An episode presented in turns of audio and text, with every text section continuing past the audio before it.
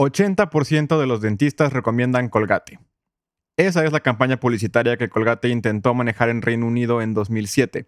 No es nada fuera de lo común. Hasta suena más creíble que el resto de campañas que escuchamos de 9 de cada 10, que de hecho es una campaña de Colgate que tuvimos en América Latina y que hemos visto en varios productos más, hasta en comida para gatos con whiskas.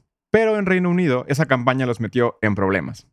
La Autoridad de Estándares Publicitarios descubrió que los estudios en los que basaban la campaña contaban una historia un poco distinta a lo que la publicidad realmente decía. Si alguien lee que 80% de los dentistas recomiendan Colgate, lo más probable es que crea que eso quiere decir que 8 de cada 10 dentistas creen que Colgate es la mejor pasta de dientes.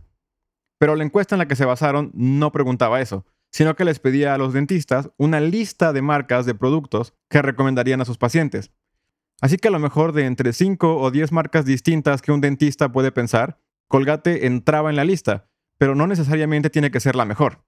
En esa encuesta puede ser que de hecho Colgate sea la que menos prefieren, pero como igual entraba en la lista, la frase de que la recomiendan sigue siendo cierta. Incluso en esa misma encuesta, puede ser que 100% de los dentistas recomendaran, por ejemplo, Oral B, pero como no es el dato que le conviene a la compañía que pagó la encuesta, nunca nos vamos a enterar. La campaña fue marcada como engañosa y tuvieron que retirarla, porque aunque era técnicamente cierta, la información estaba presentada de una forma que alteraba lo que el consumidor iba a entender. Y esto es un problema muy común con la estadística. Empresas y gobiernos se encargan de presentarnos información de forma que se acomode a la historia que quieren contar. Y depende de nosotros ampliar el panorama y conseguir la información completa para hacer un juicio correcto. Así que esto es un dato nuevo sobre cómo manipular estadísticas.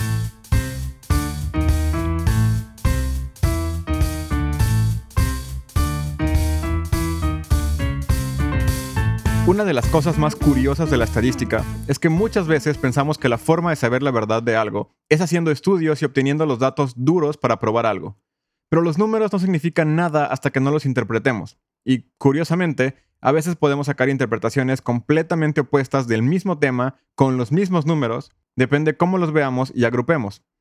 Esto es algo que se llama la paradoja de Simpson, que no tiene nada que ver con el programa de televisión. Uno de los ejemplos más famosos es el caso de la discriminación de género en la Universidad de Berkeley en California. En 1973 se estudió el porcentaje de admisión entre hombres y mujeres para revisar si había una preferencia en admitir más hombres a la universidad. De los 12.763 aplicantes ese periodo, 44% de los hombres fue admitido y solo el 35% de las mujeres logró entrar. Esa diferencia es más que suficiente para asumir que no es casualidad y que de hecho sí hay una discriminación a las mujeres. Pero los datos cambian si en vez de ver a todos los aplicantes en un solo grupo, empiezas a separarlos por las facultades y departamentos a los que están aplicando. Resulta que los números de personas que aplican a los departamentos no son parejos. No aplican la misma cantidad de personas a química que a literatura, por ejemplo. Y los porcentajes de admisión tampoco son los mismos. Curiosamente, los departamentos que involucran matemáticas tienen un porcentaje de admisión mucho más alto que los que no. Viendo los datos agrupados de esta manera, podemos ver que más mujeres aplican a los programas con los porcentajes de aceptación más bajos. Por eso, menos mujeres logran entrar a Berkeley, porque son las que eligen los programas donde más gente es rechazada en general. Y de hecho, viéndolo por programa, hay una ligera tendencia a admitir más mujeres que hombres. Así que en el mismo estudio y con los mismos números, puedes sacar dos conclusiones completamente distintas dependiendo cómo agrupes los datos, ya sea que quieras hacer ver que Berkeley admitía más mujeres o más hombres. Por eso es importante entender el contexto en el que veremos las estadísticas, para entender realmente cuál es el problema. En este caso, la conclusión del estudio fue que Berkeley no era sexista en su admisión, pero el sistema educativo en la infancia y la sociedad desalentaban a las mujeres a estudiar carreras con matemáticas y ciencias, y las empujaban más a carreras donde el porcentaje de admisión en general es más bajo. También es importante entender si los datos que estamos analizando muestran correlación o causalidad. Es decir, a veces viendo dos datos podemos encontrar una tendencia que los une, aunque realmente no tengan nada que ver. Un ejemplo que me encanta de esto es la maldición de Aaron Ramsey, un jugador del Arsenal que cada que anota un gol muere una persona famosa. Hay más de 20 ejemplos de famosos que han muerto solo unos días después de que Ramsey anotara un gol, incluyendo a Whitney Houston, Steve Jobs, Bin Laden, David Bowie y más. Los datos no mienten. Cuando hay un gol de Ramsey, muere alguien importante. excepto que sabemos que todos los días mueren miles de personas. Y esto no es más que una curiosa casualidad y un perfecto ejemplo de que la correlación de los datos no es muestra de causalidad. Pero esto es más importante que una teoría conspirativa loca. Por ejemplo, cuando estudios encontraron que en jóvenes de secundaria, aquellos que fuman tienen las peores calificaciones, la gente estaba emocionada. Era prueba clara de que fumar es malo para el cerebro.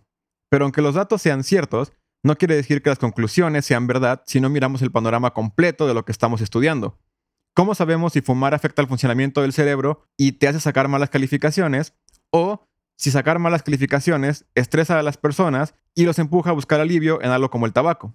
O más posible aún, que las dos cosas estén relacionadas por un tercero completamente distinto que no estamos teniendo en cuenta.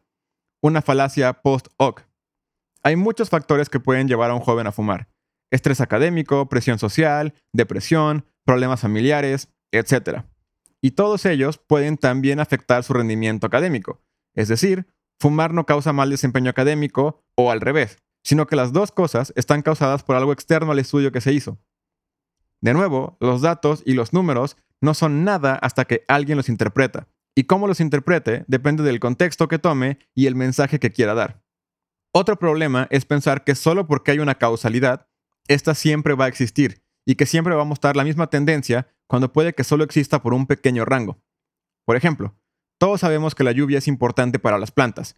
Entre más lluvia haya en una zona, mejor serán los cultivos excepto que llega un punto en el que demasiada lluvia ahoga a las plantas y las mata. La relación de agua a crecimiento de las plantas no es lineal. Otra idea de crecimiento lineal que tenemos es que entre más grados de estudio tengas, más dinero vas a ganar. Pero esto solo es cierto hasta la universidad. Después de eso, la gente con maestrías y doctorados se dedican, en su mayoría, a la enseñanza, que no está entre las profesiones mejor pagadas en ningún lado. En este caso, educarte más te puede llevar a ganar menos dinero. Esto es importante porque puede ayudarnos a entender mucha publicidad engañosa. Por ejemplo, yo puedo vender una pastilla multivitamínica y hacer una investigación científica que muestre cómo si la tomas mejora tu ánimo, tu energía, tu salud y todo es maravilloso. Mi estudio muestra que esto solo pasa si tenías una deficiencia de vitaminas que, a lo mejor, una buena alimentación solucionaba en un par de días o semanas. Después de un punto, que es la cantidad de vitaminas que la mayoría de la población tiene en su sistema, no importa cuántas de mis pastillas tomes, no van a servir de absolutamente nada. Pero como tengo un estudio que muestra que en cierto punto ayuda, puedo poner en mis comerciales que te vas a sentir mejor y técnicamente no estoy mintiendo, aunque probablemente no te van a servir de absolutamente nada. También podemos presentar los datos de la manera que mejor nos convenga para hacerlos ver de manera impresionante si cambiamos la forma en la que redactamos los resultados. Por ejemplo, si soy director de una escuela y quiero presumir que el número de niños que consiguen becas de excelencia creció por mis maravillosas técnicas de enseñanza, puedo hacer dos cosas. Puedo decir que de uno de cada 100 niños el año pasado, ahora dos de cada 100 consiguen beca. Esto es un incremento del 1% en el porcentaje de niños becados. No suena muy impresionante, la verdad. ¿Qué tal si mejor digo que el número de niños becados este año aumentó en un 100%? El 100% de un niño es otro niño. Así que no estoy mintiendo, solo estoy dando los datos como mejor me convenga. Y al fin y al cabo, un niño más con beca es bueno, así que, ¿qué importa? Pero este sensacionalismo puede causar problemas muy reales. En 1995, el Comité de Seguridad en Medicinas del Reino Unido publicó un aviso diciendo que con una nueva generación de pastillas anticonceptivas que acababa de salir al mercado, el riesgo de desarrollar un coágulo sanguíneo aumentaba en un 100%, es decir, se duplicaba. Esto causó que miles de mujeres, comprensiblemente, se asustaran y dejaran de tomar sus pastillas. Y ese año, tanto los nacimientos como los abortos aumentaron por aproximadamente 13.000 casos cada uno. El problema es que, aunque la estadística era cierta, si no sabemos en base a qué se duplicaron, entonces no entendemos el riesgo real. Con la primera generación de pastillas, el riesgo de coágulos era de 1 en 7000.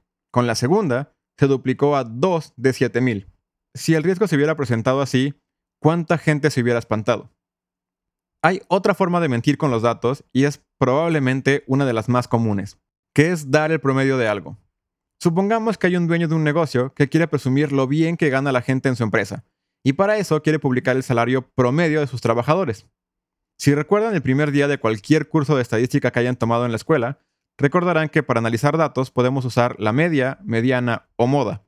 Lo que llamamos promedio generalmente es la media. Entonces, lo que tiene que hacer este señor es sumar todos los salarios que paga y dividirlos entre el número de empleados que tiene. Supongamos que tiene 30 obreros con un sueldo mínimo de 3 mil pesos, que es más que el sueldo mínimo real, pero bueno. También hay tres gerentes que ganan 15 mil pesos y obviamente él como gran CEO también tiene su sueldo, que es de 50 mil pesos. Sumando todos los sueldos, se pagan 185 mil pesos en total. Entre los 34 empleados que hay en la empresa, el salario promedio sería de más o menos 5.440 pesos. Y así puede hacer parecer que sus empleados ganan más de lo que realmente paga.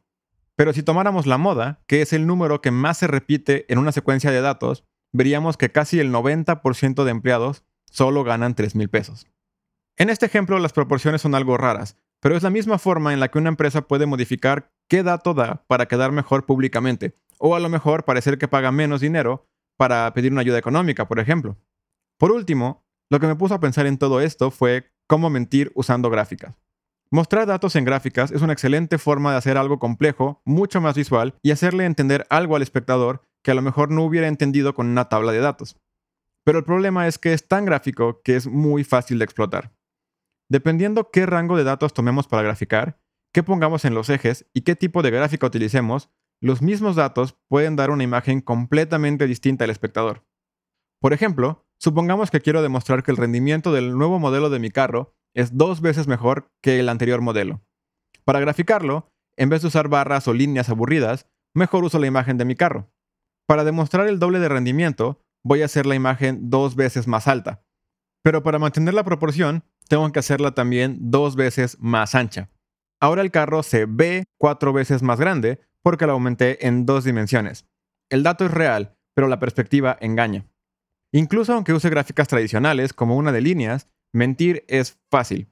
Si quiero mostrar que pasó de 300 caballos de fuerza a 350, por ejemplo, puedo graficar el dato para que se vea una línea ascendente, pero puedo modificar los ejes para favorecerme. Si grafico los caballos de fuerza de 0 a un máximo de 1000, por ejemplo, de un superauto, el ángulo de la rampa entre 300 y 350 va a ser prácticamente cero. ¿Por qué no? Mejor gráfico desde un mínimo de 300 a un máximo de 350. Los datos son los mismos, pero ahora la gráfica se ve como una maravillosa línea de la Tierra al cielo, una subida impresionante. Es más, ¿para qué ponerte números confusos?